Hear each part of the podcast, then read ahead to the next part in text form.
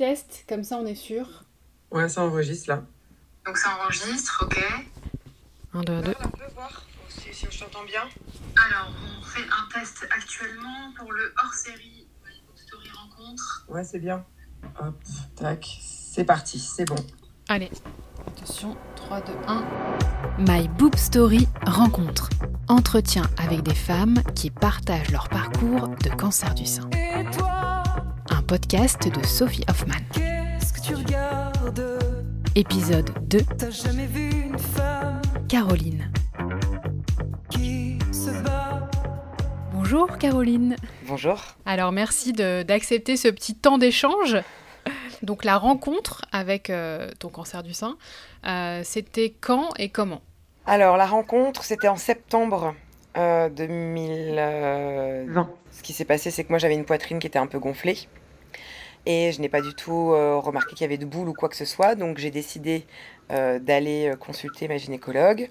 Et comme j'ai un passif avec une maman qui a eu un cancer du sein, voilà, elle a fait la palpation et elle m'a dit écoutez, je ne sens rien.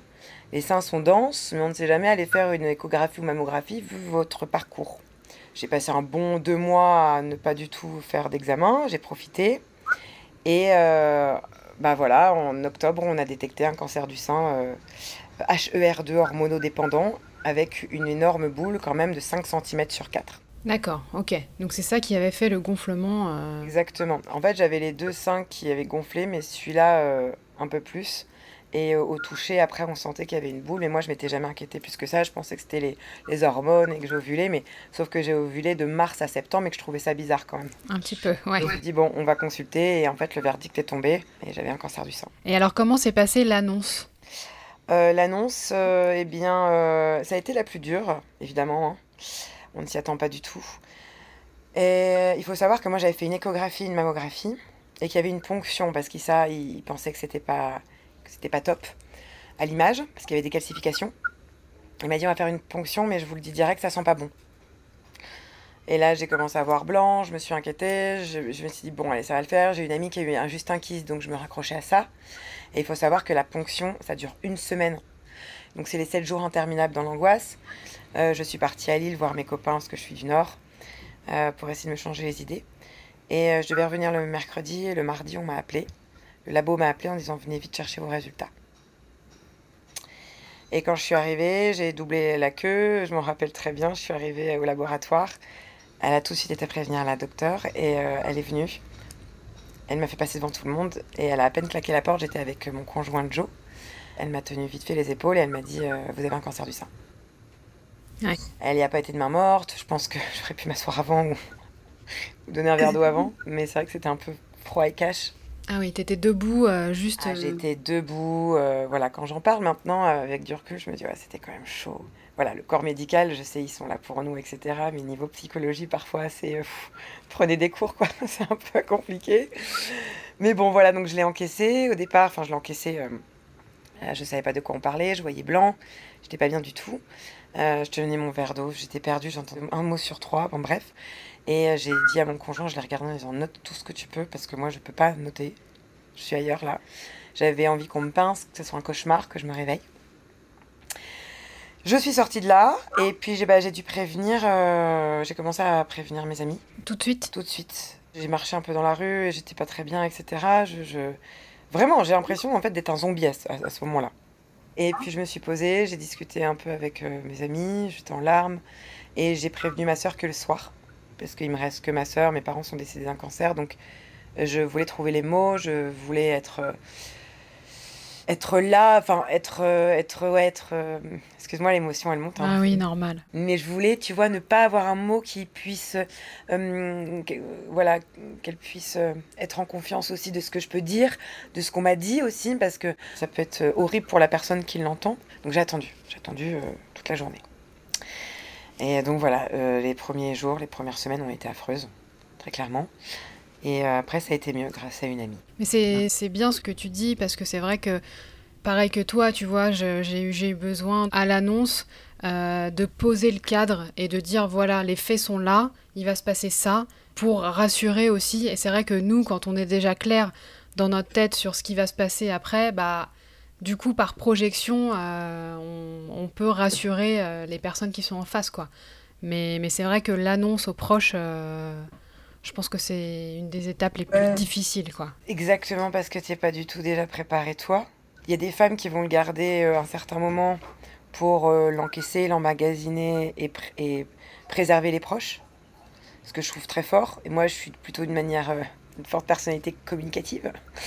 Et j'ai besoin de partager, que ce soit les bonnes ou mauvaises nouvelles. J'ai du mal à tenir ça pour moi.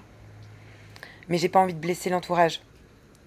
Donc il faut analyser avec qui on parle, comment de prendre des pincettes, qu'est-ce qu'on dit, est-ce qu'on qu'on est légitime de le dire tout de suite maintenant? Enfin, c'est très compliqué en fait. C'est très personnel aussi. Ouais, c'est très personnel et je pense qu'il faut, faut s'écouter avant tout et te dire bon bah là je viens de vivre quand même un traumatisme dans ma vie, un cataclysme. Il y a le psychologique, il y a le corps après qui est fatigué. Donc il faut se laisser ce temps-là. Je pense que c'est super important de s'écouter, se laisser ce temps-là. Mm, mm. Et du coup, est-ce que tu te rappelles ce que tu t'es dit, euh, ce que tu t'es dit en premier? Je vais mourir. Je vais mourir. En fait, si tu veux, mais comme mes parents sont décédés d'un cancer, euh, c'était la finalité, quoi. Et après, je me dis, non, mais ça va, attends, je suis jeune. Après, j'ai regardé les stats, je me dis, bon, ok, ça va le faire. Et puis, euh, et puis après, il y a les amis qui vous aident, quoi. Et moi, j'ai eu Céline, qui m'a énormément remonté le moral et qui m'a dit qu'entre deux chimios, elle faisait des sauts en parachute. Et elle avait des enfants. Et que ça allait. Et qu'elle s'en était sortie et que ça allait le faire. C'était une amie à toi déjà? Ouais, c'était une amie euh, de longue date, une collègue exactement de Lille. Et euh, voilà, je savais qu'elle a eu des problèmes de santé. On s'est recontacté un petit peu avant d'ailleurs. Et puis quand je lui ai annoncé, euh, elle m'a dit Ça va le faire.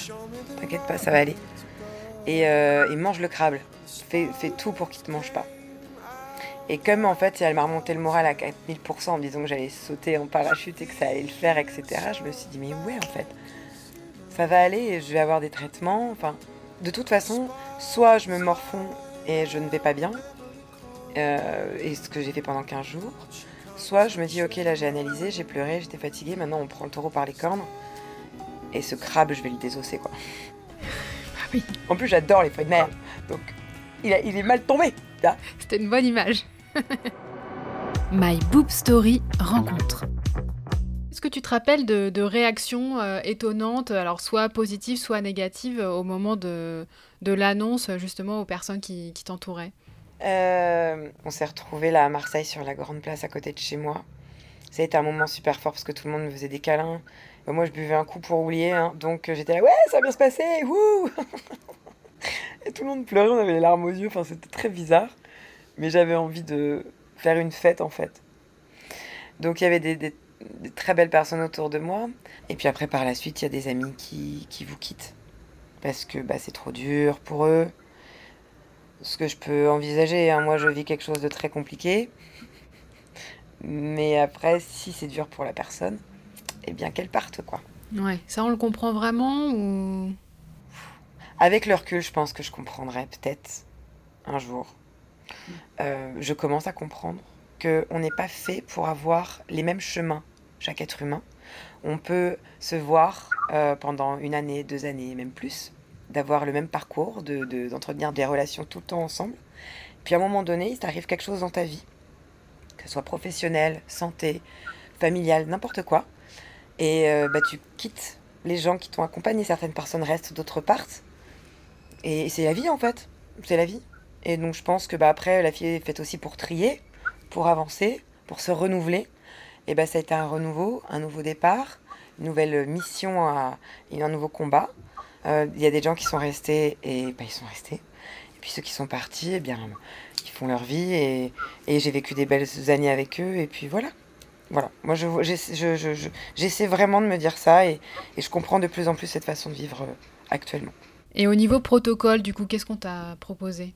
J'étais soignée à l'IPC, l'Institut Paoli Calmette de Marseille. On m'a proposé euh, de pas faire l'opération tout de suite, mais après, pour que les chimios puissent réduire ma, boulette, je l'appelais. Et donc c'était 5 sur 4. On m'a proposé des chimios, 4 EC. Ensuite, euh, 16, si je me trompe pas, Taxol, Herceptin. Euh, ensuite, opération et euh, reconstruction immédiate. Euh, mais j'ai choisi cette reconstruction immédiate. J'avais la possibilité en fait de, faire une tumorectomie, d'enlever La petite partie qui est restée est restée 0,3 mm, donc j'étais vraiment réceptive à la chimio, si tu veux. Et en fait, la, la radiothérapie, je la sentais pas. Soit tu faisais la tumorectomie avec radiothérapie, soit tu faisais mastectomie avec reconstruction. C'est ça, exactement. Exactement. Et j'avais pas envie d'avoir une radiothérapie après tout ce que j'avais vécu. Donc du coup, j'ai dit euh, reconstruction immédiate et vous me promettez qu'il n'y aura pas de radiothérapie Elle m'a dit oui. Et donc ils m'ont tout enlevé et j'ai gardé ma peau et mon mamelon. Ils m'ont mis une prothèse à l'intérieur, au-dessus du pec. Et en fait, j'étais stressée de dingue de perdre mon sein, ce qui est normal. enfin, l'intérieur de mon sein. J'étais tellement épuisée, je leur ai dit allez, mettez-moi la dose, que je dorme, j'en peux plus. Et, euh, et en fait, le lendemain, quand j'ai vu ma poitrine, je me suis dit, elle est trop belle. Parce qu'elle est naturelle, enfin on voit que c'est un tout petit peu bombé, mais ça tient en place. Il y a une toute petite différence avec l'autre, ça fait un peu pomme-poire. Mais euh, je suis là, quoi, en fait. C'est pas été la partie la plus difficile de ma vie. Hein. Dans tout le cancer, c'est pas la partie la plus difficile. Ouais, c'est quoi la partie la plus difficile? C'est l'annonce et l'après. Pour moi. Et j'ai beaucoup de, re- de retours de sœurs de combat, euh, parfois qui me disent, et même beaucoup qui me disent, ouais, on dit que c'est fini et que c'est tranquille, mais en fait, c'est l'après le plus dur. Parce qu'on se prend tout le boomerang dans la gueule, quoi. Mm. Tout ce qu'on a vécu. En mode euh, robot, et comme, comme un, un cheval avec des œillères, tu sais. Puis à un moment, quand, quand tu lui enlèves, tu te dis, il s'est passé tout ça, ce Oui. chemin-là.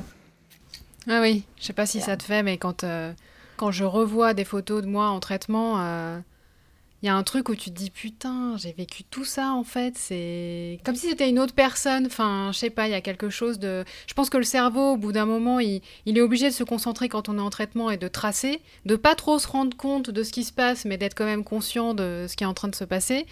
Et effectivement, cet après-cancer, là, on a le recul où ça va mieux et qu'on n'est plus la tête. euh, baisser à foncer, bah c'est oui, ça fait ça fait mal en fait. Ah oui, ça fait mal, ça fait... Ça, en fait, tes journées étaient rythmées par un calendrier médical. Ça, il faut vraiment le répéter parce qu'on s'en rend pas compte. Ouais, on ouais. s'en rend pas compte du tout. C'est-à-dire que, euh, en fait, je, je comprends avec du recul les étapes des annonces des médecins. Moi, au départ, je ne comprenais pas qu'elles puissent me dire bon, vous allez avoir des chimios, ça va le faire, on est parti pour les chimios. Moi, je me dis bon, bah, les chimios vont tuer ma boulette, et puis après, je vais être tranquille. Moi, dans ma tête, c'était fini. Puis après, elle est revenue vers moi. Alors, on va faire une mastectomie. Quoi? Pourquoi? Radio? Pourquoi thérapie? Non, attendez, moi, c'était que la chimio. Enfin, voilà. Et après, euh, personne ne vous prévient de l'après. Lâchez dans la nature. Un scan par an, mammographie une fois par an. Et toi qui étais habitué à toutes les chimios une fois par semaine, euh, incroyable, tu vois, t'as t'as un truc médical quand même qui est rempli. Les prises de sang et tout. Tu es chez toi, tu te dis est-ce que je vais bien Est-ce que je vais bien? Tu te touches les seins, j'avais mal au pied, je suis j'ai un cancer du pied. J'ai mal à la cervicale, j'ai forcément une tumeur à la cervicale. Je te jure, je, je suis encore hypochondriaque. hein. On sort la tête de l'eau, on fait aller. Ciao. À l'année prochaine. Ah bah non, Non, non. en fait. Je veux pas être l'année prochaine. Tous les mois, viens, on fait un- une mammographie tous les mois. Ouais, c'est chaud. hein. Ouais. My Boob Story rencontre Caroline. Et justement, t'as, hum, est-ce que tu te rappelles du sentiment que tu as eu euh, lors de ta première chimio? Ouais, j'ai tout filmé, donc je me, je me- je me souviens très bien. Première chimio, euh, j'y suis allée habillée en Wonder Woman. Parce que... euh, parce que j'étais je suis, j'étais une putain de Wonder Woman. Que j'avais envie de bouffer Scrab. euh, que j'avais pas envie d'être en tenue normale en moi. J'avais envie d'en faire quelque chose euh, d'un Marvel marrant. Tu vois. Sur la maladie. Et donc du coup... euh, j'ai géré. Je suis sortie de là, it up en mode ça va. Et je suis rentrée à la maison, j'ai commencé à pas être bien. Toute la nuit, ça n'a. Je compare ça à, des nausées de femme enceinte sans être enceinte, une grippe sans avoir la grippe et une gueule de bois sans avoir bu. Un cocktail molotov des familles, mais alors qui te renverse quoi. Donc ouais, la première chimio, je dis si c'est ça, je vais jamais pouvoir continuer. Et puis en fait, si tu continues parce que tu kiffes la vie et que t'as pas le choix quoi. On n'a pas parlé du coup de la perte de, de tes cheveux. Est-ce que ça a été une étape euh, particulièrement difficile et comment est-ce que tu l'as vécu? Ouais. Alors, il faut savoir que ça a, été, en deux étapes, moi. Déjà, je me suis éclatée à dire, bah, tu sais quoi, euh, quitte à les perdre, on va s'éclater. Du coup, j'ai fait une couleur en rose euh, pour Octobre Rose. Donc, j'ai fait une belle petite coupe courte. On avait été chez un ami avec tous mes potes, ils sont tous venus. Et je leur ai dit, éclatez-vous niveau coupe.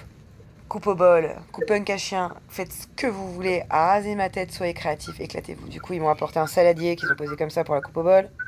C'était incroyablement bien coupé. Euh, punk à chien, euh, avec euh, un petit graphiste de mon homme là ici, enfin bref. C'était cool, les filles m'ont fait des tresses pour tenir euh, les, trois tresses qui me restaient là, on avait rasé là et là. Donc ça faisait vraiment punk à chien, mais j'avais pas les chiens. La deuxième chimio, ils ont commencé encore à plus tomber, là j'ai dit il faut les raser. Et du coup, c'est deux super potes qui sont venus me les raser. Ça a été grave émouvant pour elles, elles se sont même coupé une, une petite, petite mèche. Mais ça- on a eu une petite larme, j'ai eu un petit- une larme aux yeux quand je me suis vue comme ça. Et puis après, ça resté, je me suis dit, allez, je mets un bonnet, hop, on est reparti comme l'an 40. Ouais. My Boob Story Rencontre. Un podcast de Sophie Hoffman. Alors du coup, sur, euh, sur les réseaux sociaux, c'est vrai que tu as énormément ironisé sur, euh, sur ton cancer euh, du sein. Moi, je t'ai découverte en février euh, 2021 quand tu avais fait ton tuto make-up. euh, comment passer de, de Fantomas à Miss Monde. Hello tout le monde, j'espère que vous allez bien en cette année 2021. Vous vous dites sûrement, mais qui est cette merveilleuse jeune femme? Est-elle Beyoncé, Shakira ou même Nabila? On ne sait pas, on ne sait plus, même moi je ne sais plus qui je suis. Je sais juste que je suis en chimiothérapie depuis maintenant 4 mois. J'ai cette tronche-là, qui est absolument dégueulasse. Je me suis dit pourquoi pas faire une petite vidéo avec vous pour vous montrer qu'on peut partir de la gueule de Fantomas actuellement à une merveilleuse Miss Monde ou Miss Univers. Je sais, l'espoir fait vivre. C'est parti, let's go. Wonder Woman Si tu veux, cette vidéo-là, ça me fait rire que tu m'en parles parce que elle n'aurait jamais dû sortir. Ah. En fait, j'avais, j'avais pris ma cam, j'avais mis le ring, là, la light. J'avais mis des trucs sur la table, plein de trucs, et je me suis dit, vas-y, éclate-toi. Fais un one-shot. T'as pas de texte, parce que d'habitude, j'écris mes, mes vidéos. T'as pas de texte, éclate-toi. Et en fait, tu vois, où je mets l'anti-cerne là et tout, je c'est quoi, je il y a rien qui va, je suis dans mon délire, dans ma sphère. On est fou à l'intérieur, mais je suis propriétaire de mon cerveau, c'est ça qui est important. Mais il y a des locataires qui, qui, partent vraiment en live. Et euh, ces rushs ont, pas mal duré. Et euh, j'avais euh, une, copine à l'époque qui, qui était ma monteuse, donc elle montait mes vidéos. Et je lui ai dit, tu sais quoi, il y a ça qui traîne depuis quelques mois. J'ai rien trié, je te les donne. Je la sens pas du tout. Il n'y a pas de début, il n'y a pas de fin, il n'y a rien qui va. Mais éclate-toi avec. Et elle m'a fait une première version, j'ai dit, waouh, j'adore.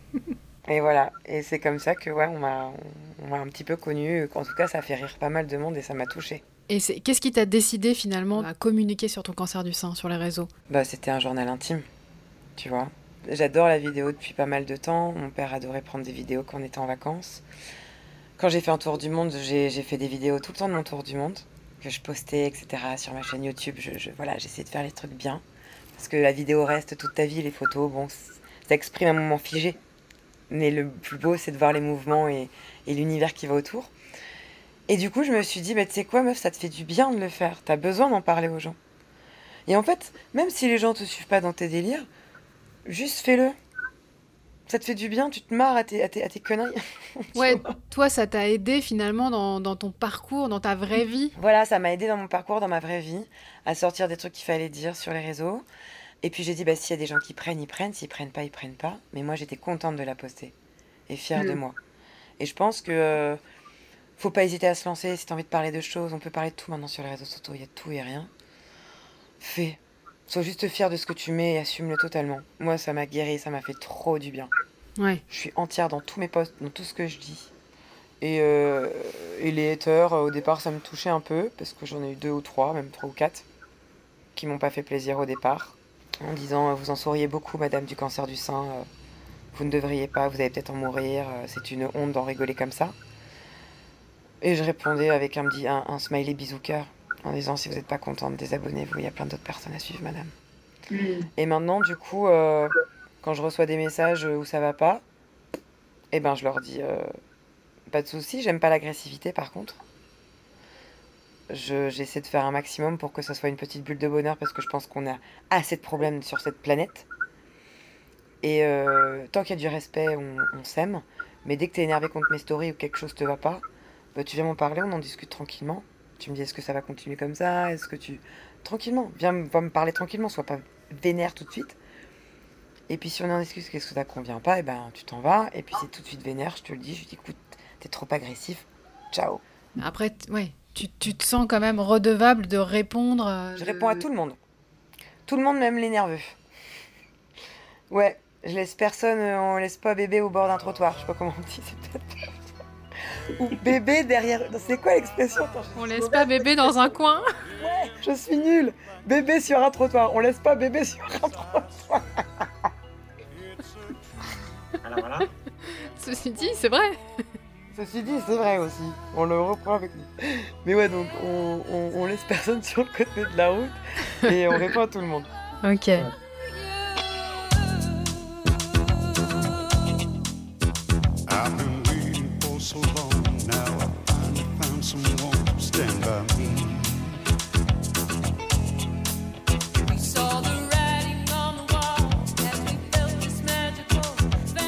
Que tu as cherché des infos dans les médias euh, traditionnels? Non, Pourquoi? Euh, mon conjoint s'est très très bien renseigné sur le cancer du sein HER2 hormonodépendant. J'ai cru qu'il était euh, docteur deux jours après. Il avait passé toutes les étapes, tous les diplômes. Donc ça m'allait très bien. Et puis j'avais mes oncologues. Et après, j'ai en fait surtout, je me suis fait mon idée de mon cancer du sein. Je pense que c'est important de le stipuler aujourd'hui dans ce podcast avec toi. C'est que Ok, on est en panique au début, on demande à tout le monde. Ce qui est normal. Et franchement, faites-le si vous avez besoin parce que vous créez des liens et vous. Voilà. Vous avez des petits tips que vous n'ayez pas pensé avant et c'est important. Par contre, après, il faut se forger sa propre expérience de son propre cancer du sein et de vivre avec soi-même en mode ok, qu'est-ce qui me ferait plaisir? Qu'est-ce que je peux faire pour l'améliorer? Comment je ressens les choses Comment je veux faire les choses C'est pas le cancer de l'autre, c'est ton cancer à toi. Donc du coup déjà ce n'est pas du tout le même cancer, ce n'est pas du tout le même corps, ce n'est pas du tout les mêmes effets secondaires, les mêmes ressentis, les mêmes sentiments, etc. On a les mêmes tips pour euh, acheter euh, euh, des bonnets, des franges, des perruques, des ongles, enfin voilà, ça c'est bien. Mais par contre la santé et toi, ton moral, etc. ça t'est propre. Et il faut que tu te construises une petite bulle euh, dorée autour de toi en disant bon bah ça je prends, ça je prends, ça ça me va bien aussi des autres et puis ça non je prends pas parce que mon ressenti est mieux. Il faut gérer son cancer euh, accompagné mais aussi euh, le ressentir et le vivre à, à 100% et faire vraiment ce qu'on s'écoute et faire confiance à son instinct qui revient, qui est parfois perdu avec le métro boulot dodo et la société. Mais euh, faire confiance à son instinct, je pense que c'est super important. My Boob Story rencontre. Du coup, comment, euh, pour euh, sur revenir aux réseaux sociaux, comment est-ce que tu choisis le contenu que tu publies? Est-ce qu'il y a des choses sur lesquelles tu te tu censures, mais dans le sens euh, pas dans le sens tu caches des choses, mais comment tu te dis bah ça ça je vais en parler? Alors, je me suis jamais censurée. Quand il y a des gens qui viennent m'envoyer des messages privés qui me disent ouais, t'as changé, ou tu fais des partenariats, enfin j'en sais rien. Moi, je fais des conneries, on rigole, on transforme le négatif en positif. Tu viens dans ma sphère, on déconne bien. Euh, je suis naturelle, je suis euh, franc-parler et je suis rigolote, totalement tarée. Si ça te dérange et que ça te va pas, écoute, il y a des millions de personnes sur les réseaux sociaux. C'est- les personnes qui sont autour de moi sont extraordinaires, euh, celles qui me suivent. Alors, j'aime pas dire communauté, j'aime pas dire mes followers, mais juste la famille euh, de mon petit monde est extra. Hmm. Et c'est un petit monde en fait, vraiment.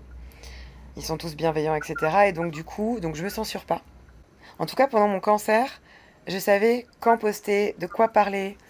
Euh, Il y avait vraiment des choses importantes et puis ça coulait de source. Maintenant, euh, c'est un peu plus différent. Je poste moins, je suis d'accord. C'est bien d'ailleurs d'en parler, tiens, j'en ai pas parlé depuis longtemps ça. D'ailleurs, j'en ai jamais parlé. Je poste moins parce que bah, déjà j'ai moins d'idées. J'ai des idées, mais ça, c'est pas automatique. Euh, J'aime beaucoup l'impro, donc moi il faut que ça me fasse rire tout de suite ou que la situation soit totalement tarée pour que j'en parle tout de suite en impro et je trouve des bonnes punchlines. Mais par contre, euh, reparler du cancer du sein, déjà moi ça me rentre dans un truc qui est pas ouf ouf niveau moral. Euh, mais il y a quelques sujets que j'aimerais bien aborder, notamment la sexualité en couple, avec le cancer du sein, les cheveux, la repousse, parce que là je suis coiffée, mais à la base euh, ça va pas du tout, c'est cœur de palmier. Et puis aussi euh, faire des vidéos, oui, euh, je pense par la suite sur, pas dénoncer, mais parler de ce milieu très marketing du cancer du sein. Ouais, c'est-à-dire, ouais. Bah après, voilà, euh, c'est mon opinion, mais je le vois de plus en plus. On est contacté quand on est malade euh, pour faire des publicités sur euh, des produits qu'on nous envoie. C'est très gentil. Euh, on est contacté pour aller à Paris pour des interviews. On est contacté pour faire des, des couvertures de magazines, pour passer voilà, dans des, dans- sur des chaînes incroyables, etc., etc., faire des shootings photos partout en France. Mais il n'y a aucun cadeau, il n'y a aucune rémunération, parce que c'est le cancer du sein. C'est la sororité. Tu vois? Je suis désolée d'en parler. Enfin, non, en fait, je suis pas désolée d'en parler. Mais ça commence à me taper sur le système, en fait. Et donc, du coup, en ce moment, je réfléchis à faire une vidéo où euh, c'est très bien tout ce qu'on fait pour les, les personnes qui ont un cancer du sein. Et même- moi-même, on a créé une association, le gang avec les filles, gang des crânes rasés. Mais euh, les filles qui font euh, 400 km pour aller faire des shootings photos à Paris, qui n'ont pas de défraiement, qui n'ont même pas une petite enveloppe, alors qu'elles ont des nausées. Mais elles se disent non, mais c'est normal, c'est le cancer, on m'a quand même offert. euh, Ça peut être du vernis, ça peut être plein de trucs, des petits cadeaux, des machins à côté, ou une écharpe, j'en sais rien. Ou un défraiement, quoi. Enfin, les trans le Ouais. transport. Mais non, il y a, y. Et donc, du coup, c'est normal. Non, mais c'est pour la bonne cause. Ok, ma chérie, c'est pour la bonne cause. Sauf que euh, la vidéo, là, elle va tourner un an. Que t'es venu, t'avais des bouffées de chaleur pas possibles, qui t'ont même pas offert un verre d'eau, qui t'ont même pas calculé, ou alors que t'as vraiment fait là juste une heure et que tu dois repartir, que t'es crevé. Mais qui comprennent que t'as un cancer du sang, c'est fatigant, en fait, ils comprennent pas. Et que euh, ta vidéo va tourner sur tous les réseaux sociaux et qu'ils vont se faire de l'argent derrière. Parce que ça va ramener de la communauté, ça va ramener du buzz aussi pour eux. Toi, tu vas retourner chez toi, etc. Tu vas être fatigué, ça va te ramener quelques abonnés. Mais c'est, je suis désolée, des campagnes publicitaires. Au départ, moi, je, je le fais encore quand c'est pour vraiment des petites assos où, tu vois, ça me tient à cœur, etc. Et avec grand plaisir. Mais quand c'est des grosses marques, faut pas déconner, quoi. À 2 millions d'euros de chiffre d'affaires par an. Et qui te donnent, euh, genre, un porte-clés. Ouais. Voilà. C'est un coup de gueule. Ça plaira peut-être pas à certains. Moi, c'est mon avis, je l'expose. On n'est pas obligé d'avoir le même avis. C'est important de faire la prévention, c'est sûr, et je le redis. Ça, attention. Mais négocier les déplacements, négocier les parutions, moi, ça me paraît normal, quoi. Bah, disons que si tout le monde euh, rentre là-dedans, euh, tu vois, c'est... Si au bout d'un moment, il y a un stop, bah, les choses vont changer, quoi. Le défraiement, ça me paraît euh, juste le minimum, quoi. Mais ça. On parle pas ça. de quelqu'un qui, est, euh, qui fait la promo euh, du Club Med, en fait. C'est quelqu'un qui est en traitement. C'est ça, et puis ça te prend du temps, de l'énergie. Enfin, moi, j'en ai fait. J'ai vu aussi beaucoup de sœurs de combat qui ont fait des interviews. On est claqués. Euh, oui. On est claqués, et puis en plus, on est en traitement, quoi. Et la prévention, certes, est très importante, je le répète, mais quand même, quoi. Voilà, c'est des petits sujets sur lesquels je pense en ce moment euh, parler, euh, tout en remettant les choses en place. C'est que moi, les pubs que je fais maintenant, déjà, j'en fais pas beaucoup sur les réseaux sociaux, mais quand je fais des placements, c'est pour quelque chose en lequel je crois. Mais si c'est un truc qui me plaît pas et que c'est pas du tout dans mes valeurs, je le fais pas. hein. Donc voilà, tu vois, tout ça, le, le- le derrière des, des- des vidéos, de savoir quand poster, quoi poster, puis quoi raconter après ton cancer, tu vois. Parce que bah, tu te dis, euh, bah, je sers plus à rien. Tu vois, parfois je me dis ça. hein. Ouais. Parfois je me dis ça, je me dis, tu sais, Caro, euh, t'as plus rien à raconter, pourquoi tu raccroches pas? Et en fait, je me dis, mais si, vas-y, je raconte autre chose que mon cancer. Mais c'est dur de sortir d'autre chose de son cancer parce que t'as tourné autour d'un an et demi, deux ans de ça. Et que pour toi, ça t'i- ça- ça- ça t'identifiait pas, c'était pas toi, mais quand même, tu vois Après, je pense que les gens s'a- s'accrochent à une personnalité. Et qu'en fait, euh, Ouais. oui, il y a des gens qui seront intéressés que à, à ce que tu vivras pendant cette période-là, mais euh, d'autres qui vont s'attacher à toi et qui sont attachés à toi et qui s'intéressent à ce que tu peux faire euh, Ouais. après, quoi. Oui, voilà, c'est ça. Et puis euh, là, j'ai toujours des, des- des messages en disant, mais j'adore ta folie, là tu parles d'un truc totalement différent, c'est cool. Et puis il faut sortir de ça aussi. Je pense que les filles qui ont vécu un cancer ont envie de se changer les idées et de pas avoir des vidéos tous les jours de cancer. Et moi, les filles, ce petit monde-là qui m'entoure, bah, c'était en même temps à peu près que moi. Donc du coup, elles s'en ont sorties aussi. Et Ah donc du coup, j'ai pas envie de leur proposer un contenu où je parle tout le temps de cancer. Déjà moi, ça me fatigue. Pour elles, c'est pas cool. Puis C'est bon. Enfin, on, on l'a vécu. On a envie de changer les idées. Bonjour, bonjour, je suis rentrée la manucure, parce que je me ronge les ongles depuis des années, je me dis, Caro, c'est le moment d'avoir de belles mains, et je les cache actuellement sous le pull. Donc vous vous dites, c'est de la merde. C'est ça qui est formidable On part sur une manucure avec des ongles carrés. C'est la loi Carrez, avec un vernis vraiment, vraiment euh, dégueulasse. Ça ne va pas du tout avec la couleur de ma main. Le gel est affreux, en biais. Non mais j'ai des boudins roses, quoi. Regardez-moi ça Et tu penses que qu'est-ce que tes abonnés recherchent dans ton contenu? Qu'est-ce qu'ils viennent chercher? De la rigolade. Je pense que c'est ça. Je pense qu'ils ils- ils cherchent à se marrer. En fait, euh, quand je regarde les messages, là, si, si je fais un, un petit throwback des messages, en gros, euh, il y a beaucoup de filles qui me disent tu devrais être remboursée par la sécurité sociale. Parce que tu, tu, tu me fais rire d'une situation affreuse et là je rentre en chimio et j'ai le sourire grâce à toi. Ça, je pense que je, je- j'en, pleure. Vraiment, il y a des moments où j'en pleure. Il y a des pavés qu'on m'envoie. Même là, j'ai les aux yeux. C'est trop beau, je trouve, quoi. Et euh, parce que en fait, j'ai pas du tout l'impression que je, je fais ça à travers mes vidéos. Parce que c'est un écran. Je rencontre pas. Si je rencontre maintenant les filles, mais avant, je rencontrais pas autant de personnes. Et euh, et du coup, ouais, c'est touchant. C'est touchant qu'on vienne te dire, écoute, tu, tu es mon rayon de soleil, euh, tu égayes mes journées, j'adore suivre tes stories, tu me fais du bien, que ça soit cancer ou pas cancer. J'ai des potes à Lille ou d'autres que je connaisse pas qui me disent, euh, dès que j'ai une story de toi, je te regarde tous les matins et je rigole, quoi, merci. Mais c'est vrai que c'est touchant. Ce qui est encore plus touchant, c'est avec l'assaut du gang, des crânes rasés. Cette idée de balancer les perruques en l'air que j'avais eue a très longtemps quand j'étais pas bien avec mon crâne.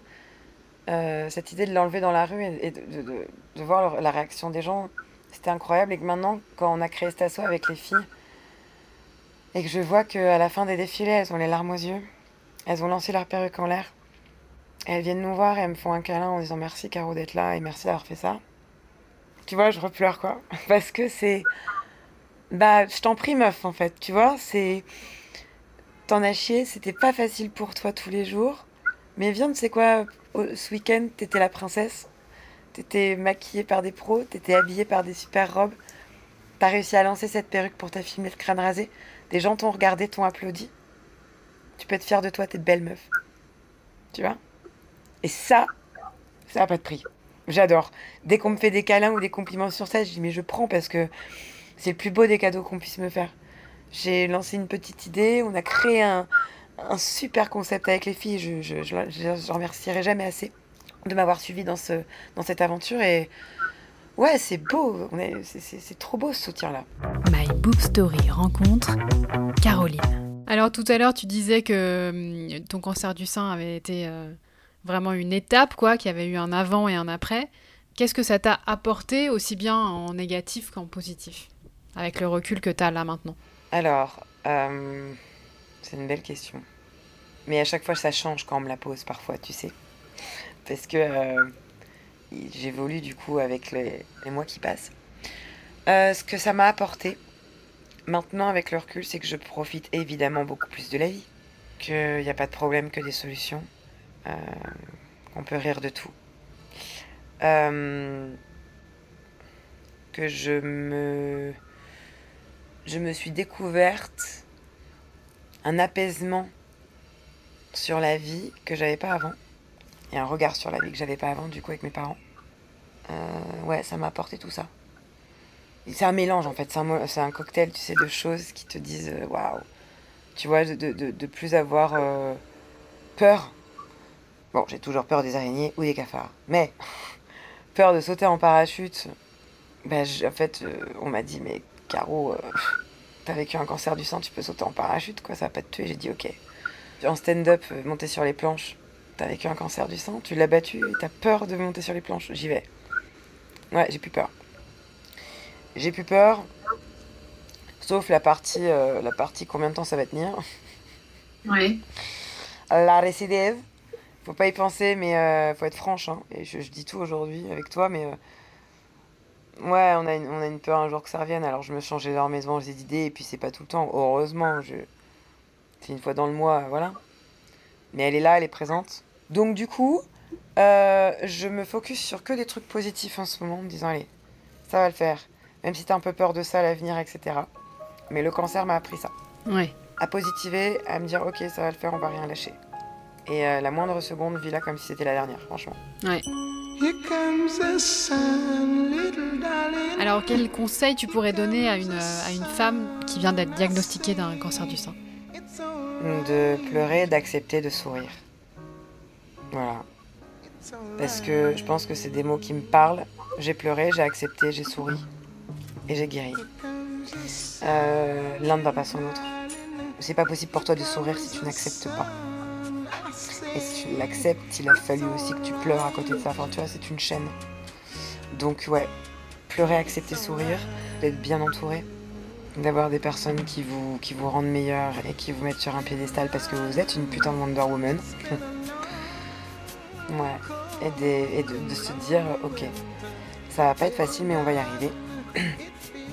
Et on va tout donner euh, et de se créer une petite bulle de délire.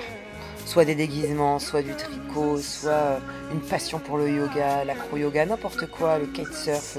Trouvez un truc qui vous fait vibrer pendant votre cancer du sein et qui vous sort de cette routine euh, dodo, hôpital, manger, quoi. Et avoir des projets. Avoir des projets, rigoler, être entouré. Moi, j'ai fait que ça pendant un an et demi. Moi, je me faisais des soirées quand même bien sympathiques jusqu'à 5h, 4h du matin. Deux semaines après ma chimio, quoi. Et ça m'a fait grand bien, donc ne pas, ne, pas, ne pas se priver, en fait. Vivre, vivre tout simplement. Super. Ouais. Rire et vivre, c'est ça. J'aime bien ces mots. J'aime beaucoup ces mots. Pleurer, accepter, euh, Sourire. sourire et vivre, tu vois. Mm. C'est vraiment important. Merci beaucoup. Bah merci à toi, c'était trop bien cette interview, j'ai adoré. Et il y a des belles choses qui sont sorties. En tout cas, tout mon cœur, toute ma franchise et mon honnêteté sont sortis aujourd'hui. Sans filtre. Euh, une belle expression aussi, ne pas laisser le bébé sur le, Sur le trottoir. pour être le titre du podcast. C'est clair. Merci d'avoir écouté cet épisode hors série de My Boob Story. Pour suivre toutes les actualités de Caroline, rendez-vous sur Instagram, at le petit monde de Caroline, tout attaché. N'hésitez pas également à suivre et soutenir son association Le Gang des Crânes Rasés. Si ce podcast vous a plu, n'hésitez pas à le partager et à le commenter sur Apple Podcast. Rendez-vous aussi sur Instagram et Facebook, at myboobstory.podcast. Et pour en savoir plus sur mon parcours, je vous invite à écouter mon podcast original My Boob Story. À bientôt Alors attends, je vais essayer de faire euh, une petite photo. Attends, comment on peut faire? Genre comme ça, tu vois. Alors déjà, toi, t'es en pixel. Non mais regarde, si tu te prends toi, tu te prends toi avec l'écran derrière. Ah ouais, ça peut être pas mal. Un, deux, trois. Bon, écoute, on verra ce que ça donne.